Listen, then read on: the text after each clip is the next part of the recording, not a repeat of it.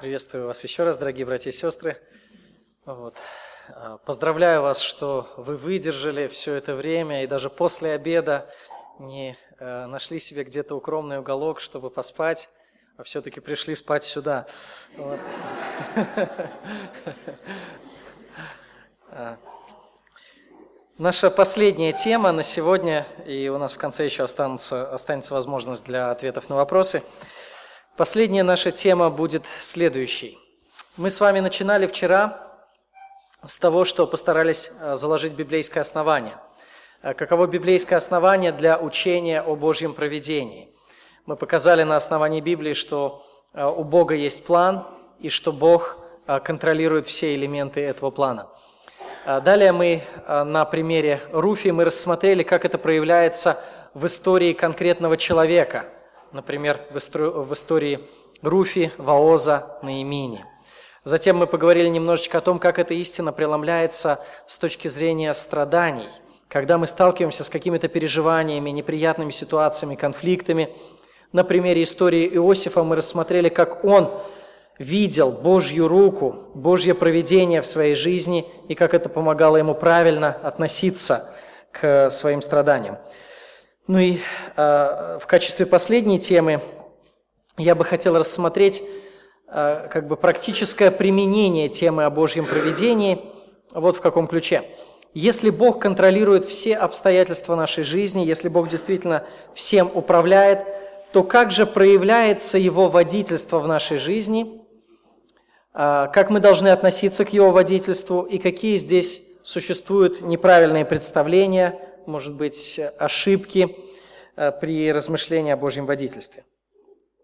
Э, мне хотелось бы рассмотреть это на примере э, книги «Бытие» 24 главы, «Бытие» 24 глава, с 12 по 17 стихи, где рассказывается история о слуге Авраама, как Бог вел его к известной Богу цели.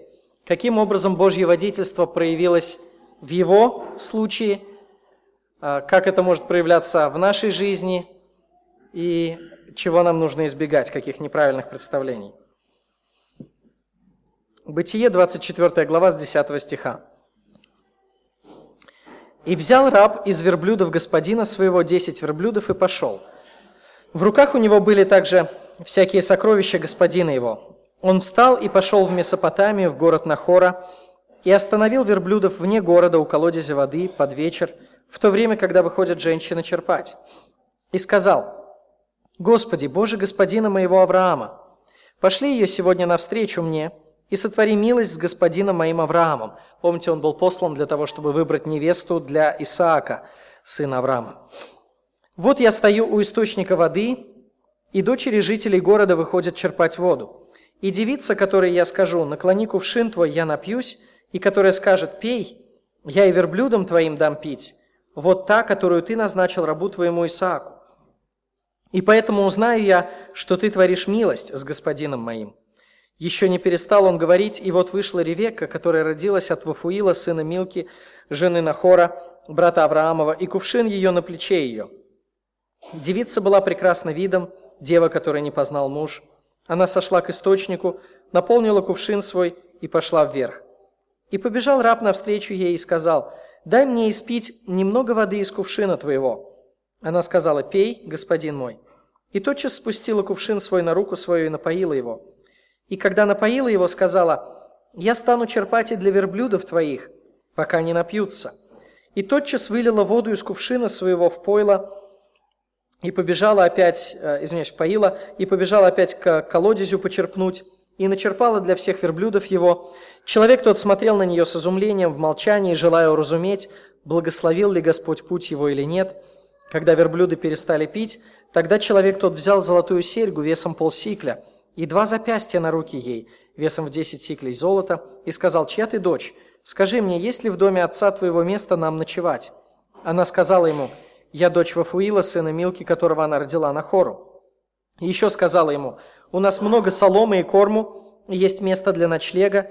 И преклонился человек тот и поклонился Господу, и сказал, «Благословен Господь Бог господина моего Авраама, который не оставил господина моего милостью своею и истинную своею. Господь прямым путем привел меня к дому брата господина моего». Итак, слуга Авраама отправился путь, в путь, и по пути он молится, чтобы Господь привел его туда, куда нужно, чтобы Господь привел его в нужный дом и помог ему найти невесту для сына его господина. Замысел слуги был простым. Взгляните на 14 стих. «Девица, которой я скажу, наклони кувшин твой, и напьюсь, э, я напьюсь, и которая скажет, пей, я и верблюдом твоим дам пить, вот та, которую ты назначил рабу твоему Исааку. И результат превзошел все ожидания. Просимое исполнилось немедленно. Первая же девушка в первую же минуту, в 15 стих, смотрите, говорит, «Еще не перестал он говорить». То есть он еще молится, и не успел он закончить молитву, как это уже начинает исполняться. Первая же девушка поступила именно так, как загадывал слуга. К тому же она оказалась из семьи Нахора. Он еще пока это не знал. Он, поняв, что Бог отвечает на его молитву, уже начал надевать ей украшения да, на запястья, запястья на руки. Украшения не надевать, это фактически часть а, уже церемонии а, сватания, сватовства. То есть он уже фактически сватает а, от своей семьи, да, как бы выступает в роли свата, сватает своего Э, сына своего господина к ней, но он еще не знает, кто она, и спрашивает, как тебя зовут.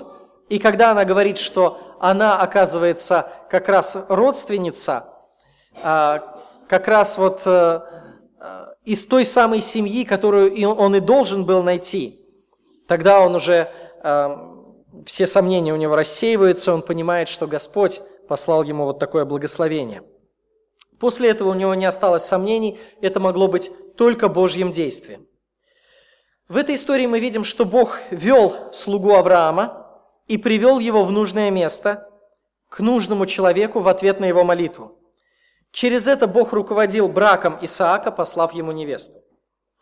Мы тоже можем молиться о Божьем водительстве, поскольку мы веруем, что Бог способен управлять всеми обстоятельствами – мы можем молиться о том, чтобы Бог вел нас и приводил нас к нужным людям, в нужное место, в нужное время, чтобы Бог вел нас таким образом, чтобы исполнялись Его благие цели.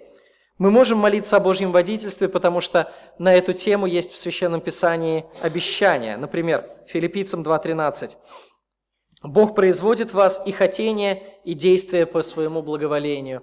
То есть Бог способен посылать нам нужное желание, нужное побуждение и давать нам силы для совершения этого действия. Притча 16.9. «Сердце человека обдумывает свой путь, но Господь управляет шествием его». То есть мы знаем, что мы будем думать, мы будем принимать решения, мы будем планировать, но в конечном итоге что исполнится? Это то, что Бог послал, это от Бога. Господь управляет шествием его. Притчи 20.24. От Господа направляются шаги человека. Человеку же как узнать путь свой?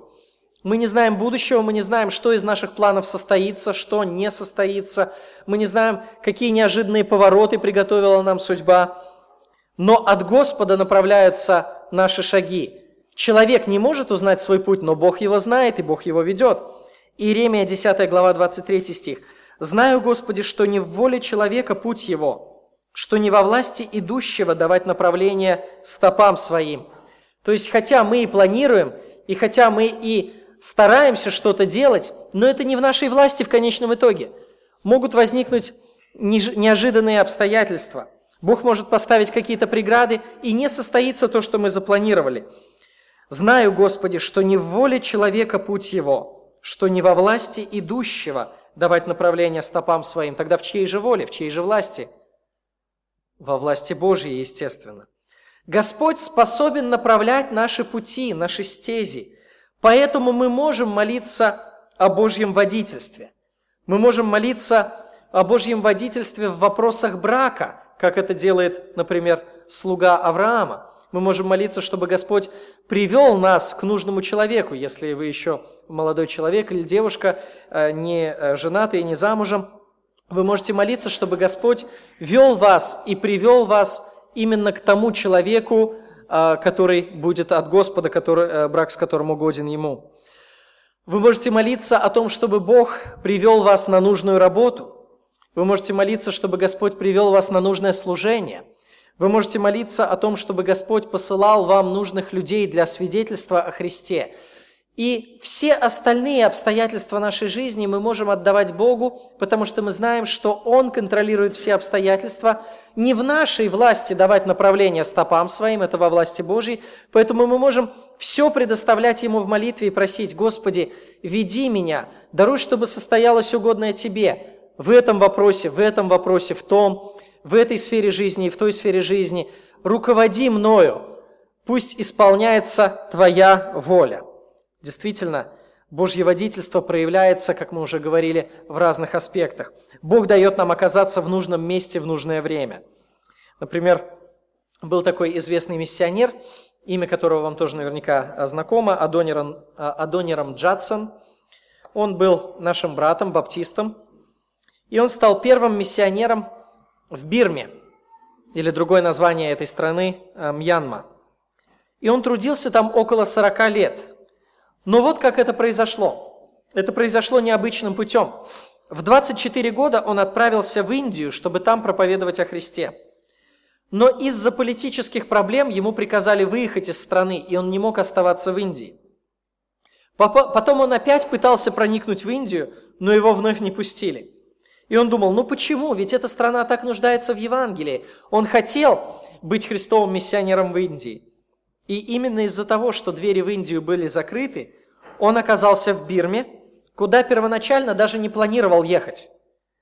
Но именно там он должен был оказаться по Божьему плану.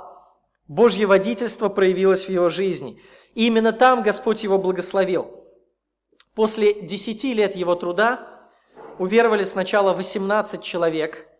Это не так много, казалось бы, но это, это были коренные жители, это был первый плод для Христа.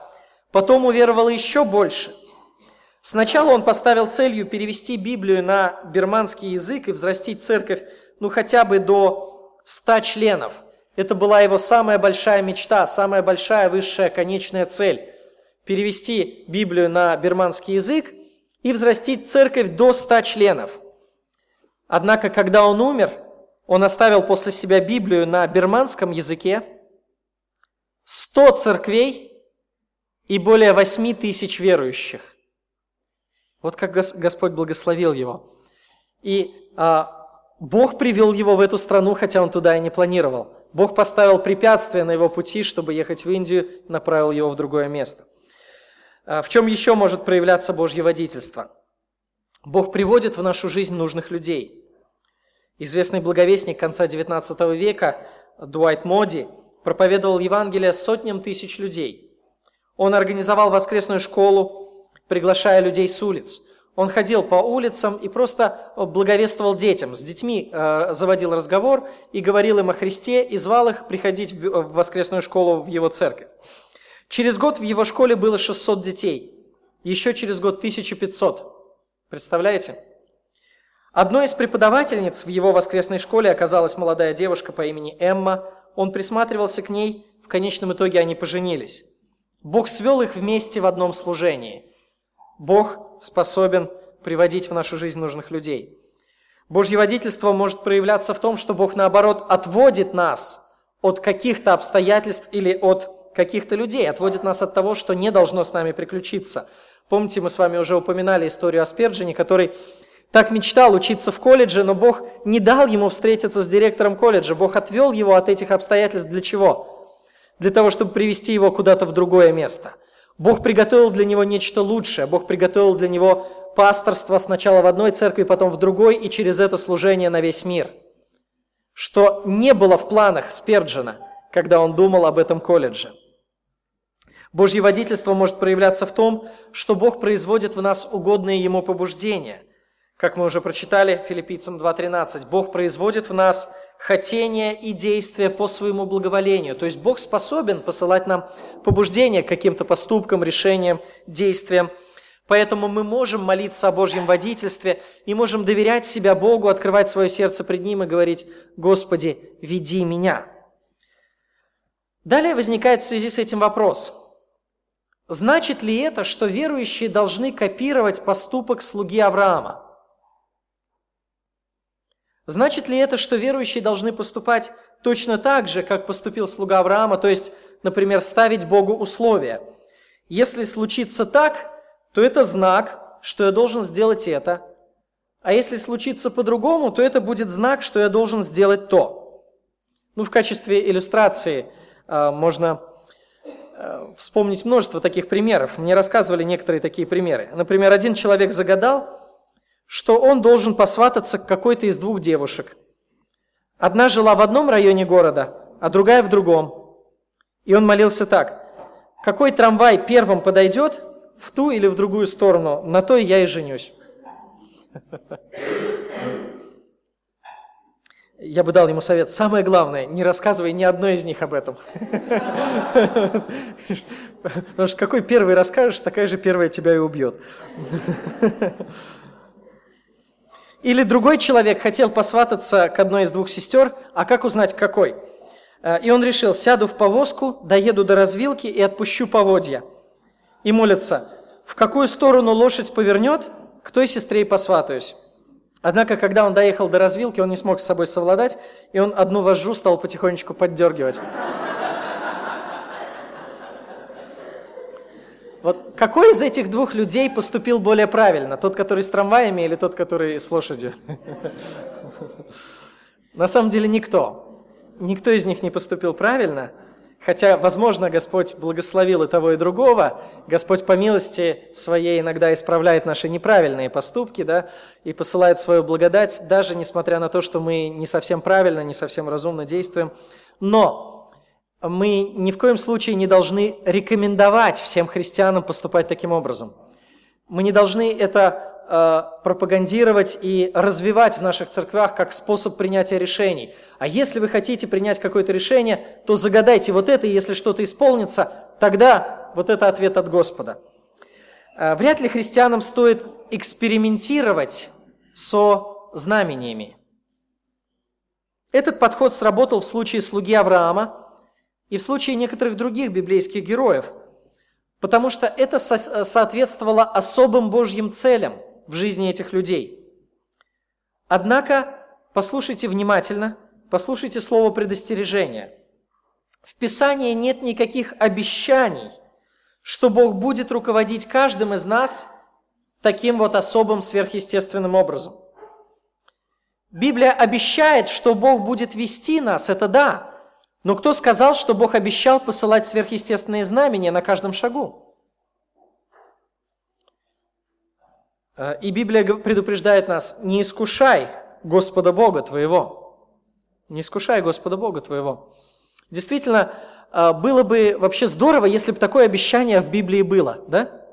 Если бы Бог пообещал, что вот если только ты помолишься и поставишь вот такое вот условие, то я обязательно отвечу через исполнение или неисполнение этого условия. Вот любое, в любой ситуации, любой вопрос возьми, вот просто э, не, не думай долго там, не надо ничего особо замудряться, не надо прикладывать никакие усилия, ничего особо сильно изучать, вдумываться, ни с кем советоваться. Просто сразу ставь Богу условия. Вот если так, то ответ такой, а если так, то ответ другой. И обязательно будет тебе по слову твоему. Есть такое обещание в Библии? Нет, ну как здорово было бы, если бы оно было, да? Вот а, тогда просто студентам вообще не надо было бы ничего учить. Приходят они на экзамен, чтобы писать тест – и, и вообще можно даже не открывать учебник перед этим. Они просто, достаточно просто помолиться. А вот если, если сейчас дверь откроется, то ответ А. Если учительница чихнет, то ответ Б. А если ничего из этого не случится, то ответ В. Жду немедленного ответа.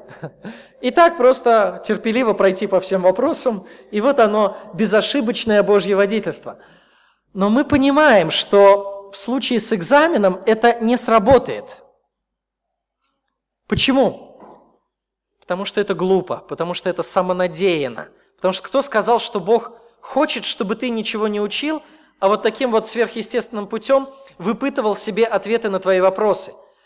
И вот когда в случае экзамена мы это все прекрасно понимаем, что так поступать нельзя, глуп, ну поистине глуп тот, кто попробует так поступать то почему мы думаем, что в гораздо более важных вопросах Бог хочет, чтобы мы поступали так? Ведь вопрос брака, к примеру, это же даже не вопрос экзамена. Ну, за экзамен, ну, поставить тебе двойку можно пересдать, в конце концов. Брак не пересдашь. Это уже на всю жизнь. И если он даже не состоится, если он разрушится, то это тоже на всю жизнь. Это уже определенное последствие, которого не исправить. И если мы в случае маловажных вопросов не полагаемся на такой вот способ распознавания истины, то кто сказал, что Бог хочет, чтобы в гораздо более важных вопросах мы пытались узнавать истину и получать Божий ответ путем гадания? Нет. В Библии нигде нет обещаний на эту тему.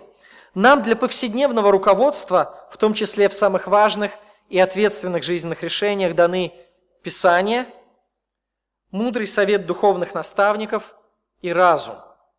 Писание, совет, благоразумие. Вот что Господь дал нам для принятия решений, в том числе в самых важных жизненных вопросах. Дело в том, что в случае со слугой Авраама есть две разные вещи – Здесь мы видим водительство и сверхъестественное знамение. Водительство – это то, что Бог вел его, когда он ничего не загадывал, не ставил никаких условий, и Бог привел его в нужное место, в нужное время и свел с нужным человеком. В этом проявилось Божье водительство.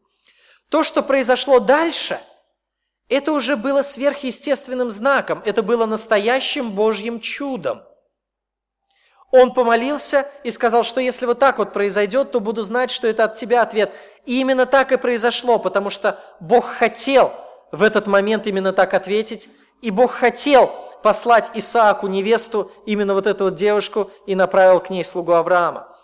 То есть здесь видим две вещи – водительство и сверхъестественное знамение. Так вот, дорогие друзья, если в отношении водительства у нас есть библейские обетования, то у нас нет обетований в отношении знамений.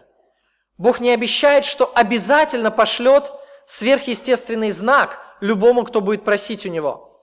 Напротив, Он хочет, чтобы мы жили не видением, но верой. Он хочет, чтобы мы руководствовались ясными, открытыми нам библейскими принципами. Он хочет, чтобы мы поступали разумно и уповали на Него. Вот. А, но Он не обещает, что обязательно любому человеку будет посылать сверхъестественные знамения. Вот первое обещано, второе нет. Водительство – да, сверхъестественное знамение не гарантировано. И кто сказал, что вы не ошибетесь?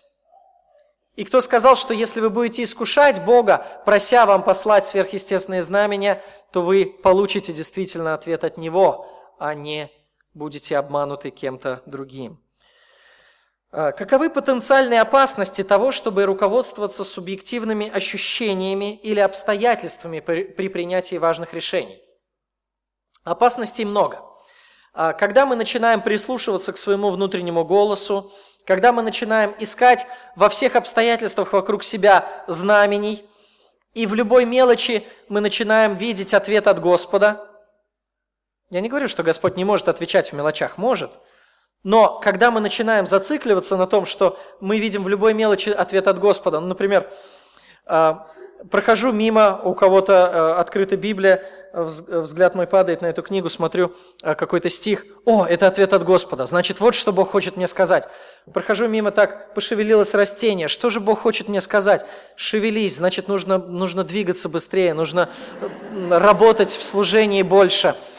Э, и мы начинаем во всех вот мелочах видеть вокруг себя какие-то таинственные послания. Но действительно ли это послание от Бога? Хочет ли Бог, чтобы мы э, принимали вот такой вот образ мышления, чтобы мы во всем начинали видеть некую мистику? Или же все-таки это не соответствует священному писанию?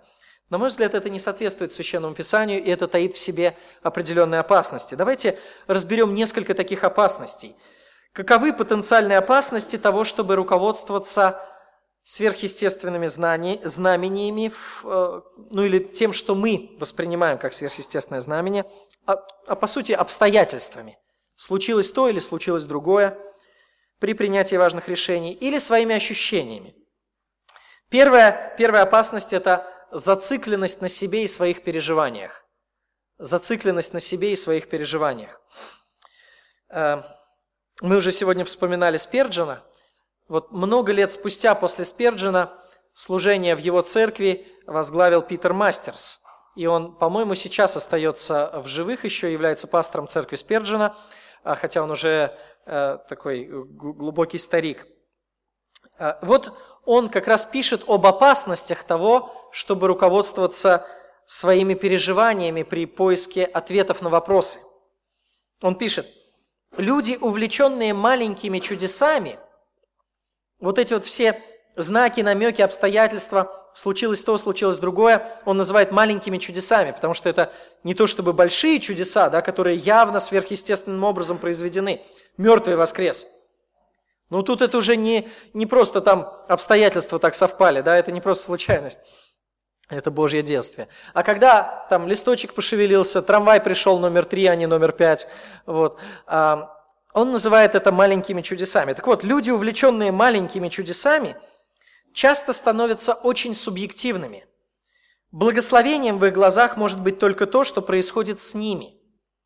Их личность становится центром мирка, в котором они обитают. Почему? Потому что они все обстоятельства воспринимают так, как будто бы это специально для них. В том, что пришел трамвай номер пять вот с этой стороны, виноваты именно они. Это Божий ответ на их молитву. А не то, что там бабушка старенькая ждет на этой остановке уже час. Понимаете? И они уже не думают, о том, что для других людей тоже Бог может что-то делать. И может быть этот трамвай номер пять нужен совсем для другого человека. Они начинают воспринимать все исключительно через призму себя. Они становятся центром Вселенной, в которой все функционирует для них, и все является ответом на их нужды. Я встречал таких людей. Как-то с одной женщиной э, мы разговаривали – и она а, рассказывала, поделилась таким Божьим благословением в своей жизни. Такое благословение, ой, наш Бог такой великий. Я с этим не спорю, это прекрасно, но послушайте, что она дальше рассказывала. Она говорит, вот мы, а, мы собирались ехать на природу, но была плохая погода. И всю неделю была плохая погода, а мы вот запланировали вот в эти выходные поехать. И тогда я помолилась, и Бог мне сказал, все будет в порядке, не переживай. И действительно – на следующий день жара. Все изнывают от жары, а мне так приятно, что Бог ответил на мою молитву. Это так здорово, это Бог специально для нас сделал. Какой у нас чудесный Отец. И не знаешь, что сказать такому человеку, да? Здесь все намешано. С одной стороны, вот это вот, в общем-то, благодарность Богу, что является хорошим, да? Это хорошо. А принятие обстоятельств от руки Божьей тоже замечательно. Но вместе, вот, э, вместе с тем к этим положительным вещам примешивается что-то очень плохое, что-то очень нехристианское. А именно, они думают, что все обстоятельства вращают вокруг, вращаются вокруг них. Вот э, хотелось тогда, ну мне подумалось это, я не сказал это тогда ей вслух или сказал, я уже забыл, не помню. Э, может быть, она меня стукнула, и мне память отшибла. А, но в любом случае хотелось сказать этой женщине, вы действительно думаете, что Бог послал жару, от которой будут страдать пожилые люди, от которой сердечники попадут в больницы и даже умрут, специально для того, чтобы вы съездили на пикник? Вы не слишком ли много думаете. Вы не слишком ли много думаете о значимости вашего пикника для Господа Вселенной? Вот а, такие люди, которые во всем вокруг себя ищут какие-то а, какие послания от Бога таинственные и какие-то ответы на свои э, субъективные переживания, они становятся очень зациклены на себе. Все обстоятельства они воспринимают так, как будто они таинственным образом устроены специально со скрытым смыслом для них, и другие люди тут вообще ни при чем. Ну, при чем другие люди? Они, другие люди где-то, это какая-то ширма, это какая-то декорация в театре, в котором они играют главную роль, и все это для них. Еще одна опасность следования субъективным переживаниям, субъективным ощущениям – это подверженность суеверному воображению. подверженность суеверному воображению. Некоторые люди выдают любые внутренние переживания за голос Божий. А, как-то я беседовал с одной сестрой, это другая была сестра, не та же самая. И она как-то так вот свободно-свободно говорила об этом. Бог мне сказал, Бог мне сказал. мне было очень странно это слушать, потому что, ну, на своей жизни я знаю, что, по крайней мере, мне вот так вот Бог не говорит свободно. Я не слышу голос, не является рука, которая пишет письмена на стенах как-то более все происходит более обычным образом. А она говорила, Бог мне сказал, Бог мне сказал. И э, мне вспомнились описанные в Библии случаи явления Богу, когда Он действительно, э, явление Бога людям, когда Он действительно людям что-то говорил. Когда Бог явился Моисею, как прореагировал Моисей? Пал на лицо свое. Когда Бог явился Исаии, Исаия сказал, «Горе мне, погиб я, ибо я человек с нечистыми устами». Христос любимому ученику Иоанну явился, Иоанн пал к ногам его, как мертвый. Петр увидел перед собой Христа и сказал, «Выйди от меня, Господи, ибо я человек грешный».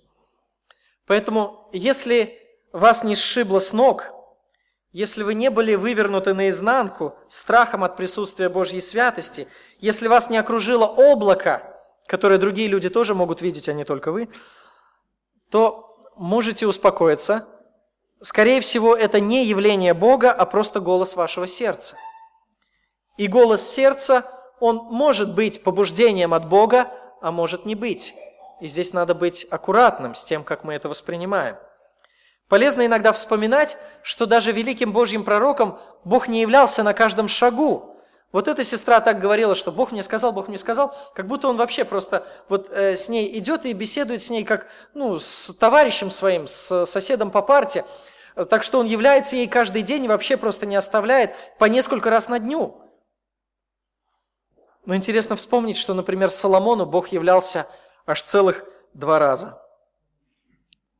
Третья книга Царства, 11 глава, 9 стих. «И разгневался Господь на Соломона за то, что он уклонил сердце свое от Господа Бога Израилева, который два раза являлся ему». В остальных случаях Бог каким-то иным образом говорил ему, либо через других пророков, как, например, через Нафана, или Ахию, или Господь самого Соломона делал пророком, который говорил от его лица. Но явлений Бога в его жизни было всего лишь два, и это у Соломона. Проблема в том, что наши ощущения, они субъективны. И вот э, тот же самый Питер Мастерс, э, пастор церкви Сперджина, пишет, «Вера таких людей держится на кажущихся совпадениях и мелких радостях. Практически только в этом они видят руку Божью в своей жизни. Хотя они не осознают этого, но их вера постепенно превращается в суеверие. Они начинают воспринимать те вещи, которые не являются предметом веры, как предмет веры.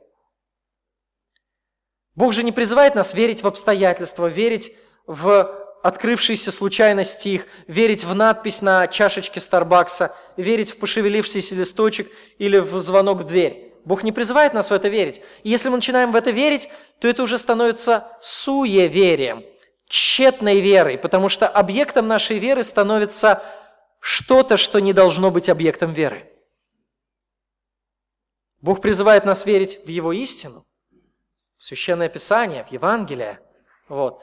Но когда мы зацикливаемся на своих субъективных переживаниях, очень часто наша вера превращается постепенно в суеверие, потому что мы начинаем верить в кажущиеся совпадения, в мелкие радости, в разные такие вот совпадения обстоятельств.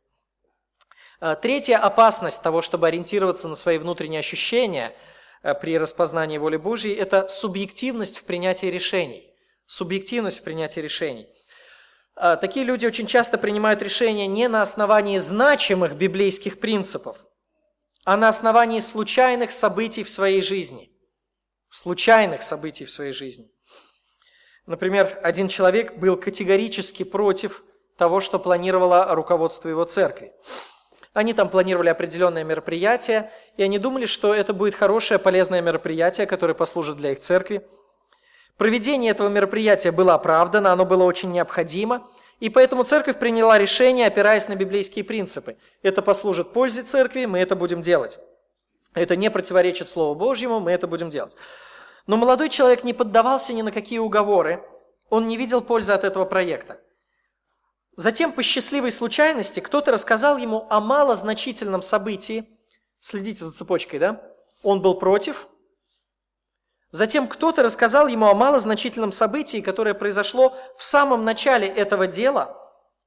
И молодой человек тут же увидел в этом особый знак и устранил все свои возражения. Сказал, а, ну раз так, если все-таки это Бог хочет, то давайте будем это делать. Его взгляд немедленно зажегся радостью. В чем проблема? Он вел себя как суеверный человек, так быстро изменив решение из-за одного на самом деле малозначительного факта. Явная польза и необходимость этого мероприятия не имела для него никакого значения. Крупные библейские принципы его не убеждали. Зато незначительное, мелкое обстоятельство, непредвиденное, стало решающим поводом, изменившим его мнение. Нет ли здесь чего-то неправильного? Конечно, есть. Также и у нас бывает, если мы начинаем разгадывать в кавычках волю Божью по каким-то обстоятельствам жизни, то мы забываем изучать крупные библейские принципы, которые должны лежать в основании наших решений. И вместо этого принимаем решения на основании мелких деталей, которые в Библии никак вообще не обещаны и не являются значимыми какими-то э, Божьими повелениями или Божьими принципами. Мы вступаем на неверный путь, если ставим себя в зависимость от таких непредвиденных событий. Притча 2 глава 11 стих. Если ты будешь вникать в Слово Божье, говорится, ну там выше перед этим описывается изучение Слова Божье, поиск мудрости, если будешь стремиться к мудрости из Божьего Слова, тогда рассудительность будет оберегать тебя, и разум будет охранять тебя. Что будет оберегать нас от неправильных решений, от опасностей в жизни? Рассудительность и разум. Господь не случайно создал нас разумными существами, для того, чтобы мы этим разумом пользовались. Притча 22 глава 3 стих. «Благоразумный видит беду и укрывается, а неопытные идут вперед и наказываются. Кто укрывается от беды? Благоразумный». Притча 4.26. Обдумай стезю для ноги твоей, и все пути твои будут тверды. Обдумай. То есть, действительно, принимай решение не на основании гадания, а на основании обдумывания своего пути. Притча 16.9. Сердце человека обдумывает свой путь, но Господь управляет шествием его. Да, состоится то, что угодно Богу. Не все наши планы исполнятся. Мы не знаем а, того, что Господь запланировал для будущего. Но это не исключает того, чтобы обдумывать и стараться поступать правильно, придавая результат в руки Богу. Сердце человека обдумывает свой путь, мы обдумываем, планируем, стараемся принимать решения взвешенно на основании известной нам библейской истины. И дальше результат придаем в руки Бога. Что состоится, то от Господа. Притча 24 глава 6 стих. Поэтому с обдуманностью веди войну твою, и успех будет при множестве совещаний. То есть, когда идешь на войну, не надо полагаться на то, что какие-то обстоятельства мелкие вдруг случились, и ты из этого видишь какой-то знак. С обдуманностью веди войну твою. Если ты планируешь что-то серьезное, какой-то серьезный грандиозный проект, который, может быть, повлияет на всю твою жизнь, делай это с обдуманностью. Не гадай, не делай ставки, не придавай это на откуп случайности, обдумывай это, с обдуманностью веди войну твою, и успех будет при множестве совещаний. Советуйся с другими людьми, обдумывай сам и используй мудрость других людей, которые будут обдумывать это вместе с тобою и советовать тебе. Вот каковы библейские принципы для принятия разумных решений. Когда мы так поступаем – то мы можем дальше полагаться на Божье водительство. Господи, я постарался исполнить то, что Ты говоришь. Я старался учесть все Твои принципы, все Твое Слово, все Твои заповеди. Я старался выбрать правильный и мудрый путь. Я также учел опасности, о которых книга притчи предупреждает. Я постарался этих опасностей избежать. Я спланировал. И вот теперь, Господи, результат от меня не зависит. Я стараюсь делать правильно, а результат предаю в Твои руки. И вот здесь вот будет проявляться Божье водительство, которое нам обещано. И здесь уже Бог будет руководить обстоятельствами и вести нас, и направлять нас туда, куда Ему угодно. С обдуманностью веди войну твою. Еще одна а, опасность того, чтобы полагаться слишком сильно на свои субъективные переживания, это ошибочное представление о Божьем действии ошибочное представление о Божьем действии. А, такие люди, которые постоянно ищут во всем, во всем знамение, какой-то знак свыше, они очень часто связывают вмешательство Бога только с чем-то хорошим, с чем-то, что приносит облегчение, радость или успех. Тогда это Бог. А если что-то плохое, негативное, страдание, то это сатана мешает или это Богу не угодно. То есть они э, примерно так начинают мыслить. Так, если, если что-то хорошее произошло, ага, это от Бога, значит, Бог благословляет меня. А если что-то плохое произошло, что-то связанное с страданиями, с неприятностями, это значит, Бог закрывает дверь. Значит, Богу не угодно, чтобы я так поступал. Подожди, но действительно ли это так? А может ли быть такое, что Бог хочет послать тебе страдания, и несмотря на это, Он хочет, чтобы ты двигался в том же направлении и поступал правильно – ведь сказано, Бог при искушении даст облегчение, чтобы вы могли что сделать? Перенести. Но все-таки это значит, будет что переносить. Тебе нужно двигаться в том же направлении и продолжать терпеть. Или люди начинают судить о том, каким служением им заниматься, например, на основании того, получается что-то или нет. Так, попробую я вот этим вот заняться, поеду, к примеру, благовествовать на улице, или там пойду в детский, в детский лагерь, или в, э, в интернат, например, поеду. Так, если все получится, если все хорошо, значит, Бог благословляет, и Богу угодно, и Бог хочет. А если нет, значит, Бог не хочет, чтобы я этим занимался, я буду какое-то другое служение искать. Подожди, но кто сказал, что служение должно э, выполняться без проблем? Кто сказал, что служение должно выполняться без всяких препятствий? Действительно, э, это нигде не обещано, напротив, Писание очень много говорит о преодолении препятствий, о терпении в служении. А значит, будут трудности, значит, по этим трудностям нельзя определять, угодно это Богу или не угодно. Бог может действовать и через негативные обстоятельства. Например, апостол Павел говорил, «И потому я гораздо охотнее буду хвалиться своими немощами, чтобы обитала во мне сила Христова». Поэтому я благодушествую в немощах. То есть я доволен, я доволен в немощах, в обидах, в нуждах, в гонениях, в притеснениях за Христа, ибо когда я немощен, тогда силен. Сила Божья очень часто проявляется именно там, где есть наибольшие препятствия. И эти препятствия не говорят о том, что Бог не хочет, чтобы мы выполняли это служение. Мы должны на что-то другое смотреть. Не на обстоятельства, а на библейские принципы. Ну и, наконец, еще одна опасность того, чтобы слишком сильно смотреть на свои внутренние переживания, это смещение приоритетов. Смещение приоритетов. Вместо того, чтобы искать, как нам быть святыми, верными Господу, праведными, мы начинаем искать бытовых чудес – и уже приоритеты в нашей христианской жизни становятся иными. Я помню, а, у меня был такой период в жизни, когда я только обратился ко Христу, был молодым христианином, и я попал в такую группку людей, которые как раз обращали внимание на все эти бытовые чудеса. Они жили просто вот этими мистическими переживаниями. И если они в какой-то день не испытывали каких-то необычных событий, то они считали, что что-то с ними не в порядке, и значит Господь на них гневается, и значит у них какой-то грех – и вот я подался на эту же самую волну, будучи совершенно молодым, неопытным, ненаставленным христианином, я начал тоже так же думать в таком же ключе. Что-то со мной ничего необычного не происходит. И я начал молиться, искать этого. И в результате э, мышление мое, мое мировоззрение совершенно другим стало. Я искал не того, как мне быть более угодным Господу и как познавать Его действительную волю в Священном Писании, познавать Его самого, Его качество, Его обещания.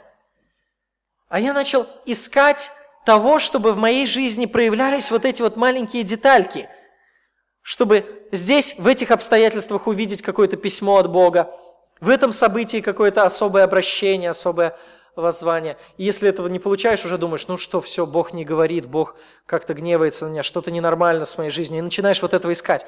Вот это, это неправильно. Мы заботимся о личных материальных аспектах жизни больше, чем о важных вопросах святости, послушания и служения. Потому что мы, опять же, становимся зациклены на себе, сконцентрированы вокруг своих переживаний.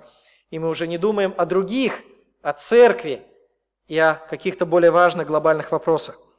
Мы заботимся о своем благополучии, о своих экзаменах, о своих бытовых делах, и во всем этом ищем указания от Бога а должны в первую очередь беспокоиться о погибающих душах, о личной святости, о послушании Господу, об отделении от мира и об использовании своих средств и сил на дело Божье. Итак, учитывая вот эти опасности, мы можем сформулировать такой принцип. Молитесь о Божьем водительстве, но не такой принцип «ищите сверхъестественных знамений». Видите, что в этом есть разница. Молитесь о Божьем водительстве – но это не означает, что мы должны искать сверхъестественных знамений. А, пусть руководством к принятию решений в нашей жизни служат Божьи заповеди, открытые в Библии э, принципы, а, имеющиеся в Писании примеры, положительные, отрицательные, а, совет с другими людьми, совет благочестивых наставников, благочестивых друзей и разумное размышление о том, что будет хорошо, а что опасно.